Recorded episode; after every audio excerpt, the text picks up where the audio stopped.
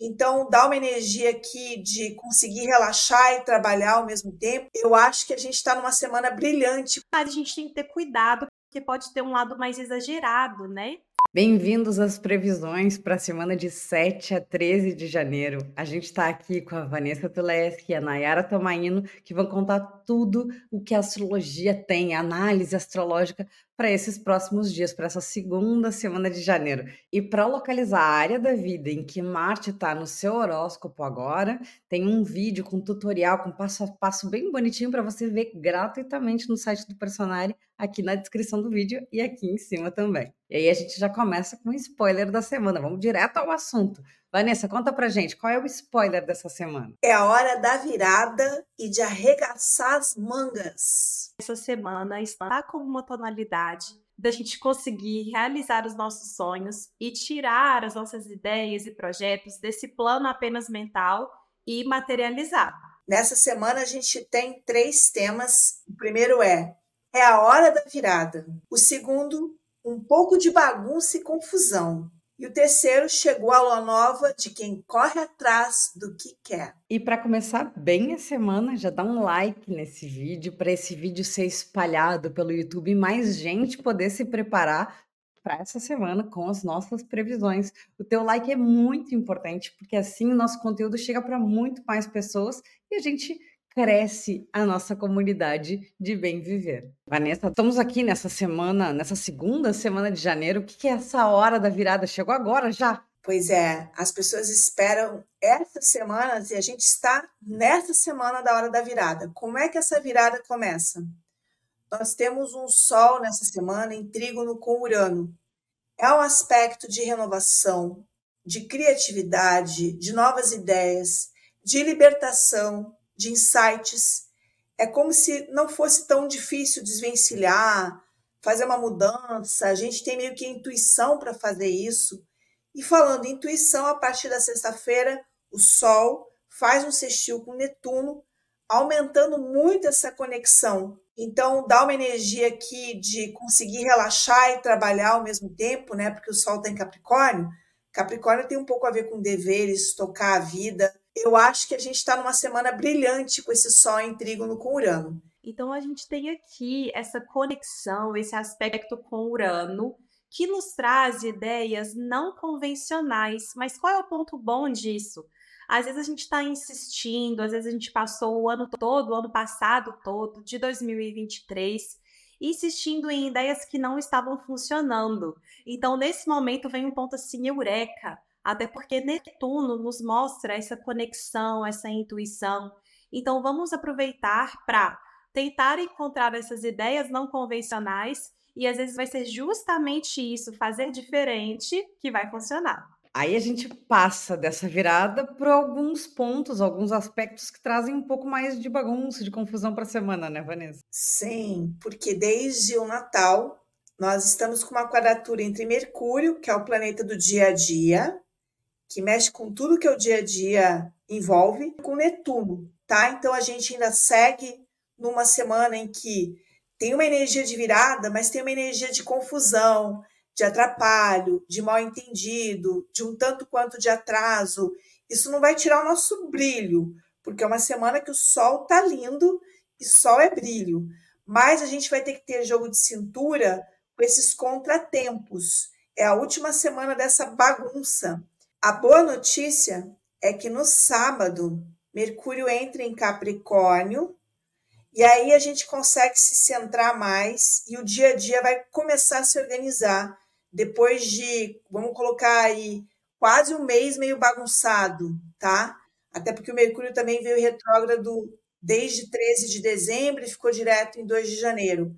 Então, esse Mercúrio entrando em Capricórnio ajuda a gente a ter um raciocínio mais objetivo, mais concreto, o que tem tudo a ver com o que a Nai disse da questão dos planos, né?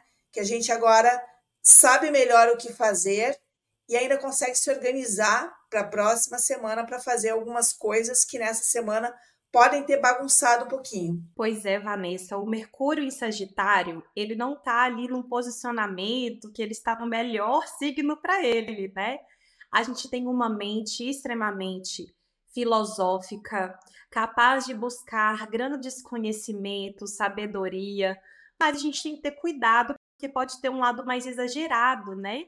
Como a Vanessa falou, pessoal, o Mercúrio é o planeta que representa as pequenas coisas do dia a dia. Aí eu brinco assim, né? O Mercúrio em Sagitário, às vezes a pessoa pergunta, né, uma informação sobre algum lugar que está querendo ir ali com pressa. Aí no Mercúrio em Sagitário, às vezes a pessoa vai querer saber da nossa vida, vai querer filosofar sobre esse caminho que a gente vai tomar. Então não é tão prático, tá? Justamente por causa dessa quadratura com Netuno, os enganos, fake news, golpes podem aparecer, então a gente tem que ter muito cuidado com o exagero. E aí vai ser ótima essa virada para o Mercúrio em Capricórnio, porque a gente tem uma comunicação mais fria, mais séria, mas realmente uma mente muito prática que consegue dar conta, assim, das responsabilidades das estruturas. Então a gente pode ficar com essa sensação, né, que ai, veio de um ano muito cansativo. A gente teve uma primeira semana logo ali depois do ano novo, mas agora chegou a hora de estruturar. E aí com isso, a gente é brindado por uma lua nova. Sim, a primeira lua nova de 2024 e uma lua nova que eu achei muito favorável, tá? Especialmente se a gente comparar com a última lua nova de 2023, que foi uma lua nova muito mais confusa, bagunçada. Agora não. Acabou a bagunça. A gente tem uma energia de vou fazer o meu 2024. Só que é muito importante ressaltar que a lua nova acontece no signo de Capricórnio, e Capricórnio tem a ver com arregaçar as mangas, planejar o que se quer, talvez planejar o ano e, digamos assim, começar a executar, puxar essa força e essa energia que vai ser favorecida pelo fato de Marte estar em Capricórnio, num bom aspecto nessa semana e nessa lua nova, com Saturno e com Júpiter. Então, tem uma execução aqui muito pontual, responsabilidade, e o Marte com Júpiter dá gás, dá energia. Então, a gente está com uma energia aumentada. Nós viemos de semanas em que o Marte esteve num contato difícil com Netuno e a vitalidade e imunidade baixaram. Agora não. A gente vai estar tá com a corda toda na primeira lua nova do ano, linda, para a gente focar nos nossos sonhos, até porque o ascendente dessa lua nova é peixes com Saturno ali. Saturno, que é o regente do Capricórnio, está em peixes. peixes é quais são os nossos sonhos, né? Mas como é que eu quero realizar? Quais são meus planos para o futuro? Porque a lua nova acontece na casa 11 do mapa astral que a gente vai ter de lua nova aqui para o Brasil. O ano começa então com essa lua nova? Olha, Grey, provavelmente porque essa sensação de começo, de que eu preciso plantar uma semente, de que uma porta está se abrindo para 2024, vem muito forte nessa lua nova. E como a Vanessa muito bem colocou, a gente tem esse maior senso, né, de responsabilidade, esse Júpiter agindo aí bem com Marte então, às vezes, nos dá esse senso mesmo de materialização que eu tinha falado ali no começo. Uma coisa que eu acho que a gente precisa ter cuidado é que a lua nova, pessoal, é um momento de plantar a semente, tá? A lua ainda não está crescendo. Então, não necessariamente quer dizer que vai facilitar, né, os projetos já estarem acontecendo. Nesse momento, o melhor é a gente fazer um planejamento, fazer um estudo, verificar o que, que a gente precisa se planejar para quando a Lua começar a crescer. Se não, eu fiquei com a sensação de que a presença desse Saturno, dessa quantidade de planetas em Capricórnio, como inspira essa austeridade, esse lado mais sério, Grey. Eu acho que a gente pode começar a entrar numa vibe um pouco preocupada, sabe? Aquele peso nas costas. E sim, é para a gente botar a mão na massa mesmo, mas cuidado com o exagero, para a gente não começar a, a, gerar uma culpa, né, pelo que a gente ainda não produziu. Então, assim, calma, pessoal, vamos planejar, mas estamos apenas na segunda semana do ano. É interessante como a Nai pontuou que é a primeira lua nova do ano na segunda semana de janeiro. O que eu acho que o Capricórnio tem de ponto forte é olhar a coisa de cima ele é o cara que fica no alto da montanha e o planejador. E uma das coisas que o Capricórnio trabalha muito bem é com o tempo, tá?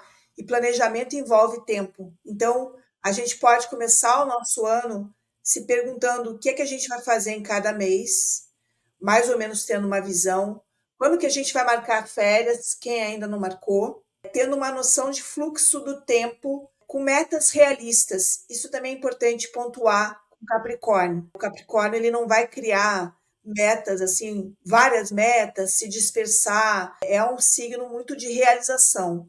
O que que eu quero realizar?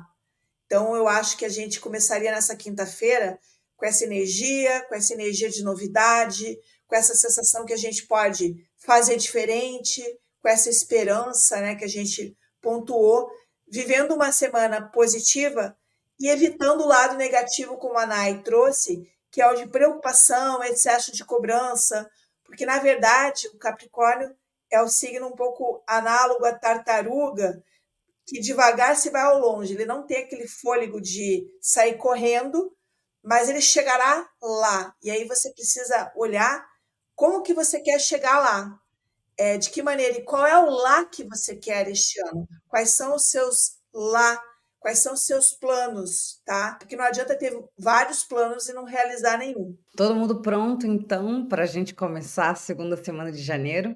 Agora a gente tem muitas dicas para a gente viver esses dias, se planejar para esses próximos dias. E claro, a gente pode continuar conversando com a Nayara e com a Vanessa.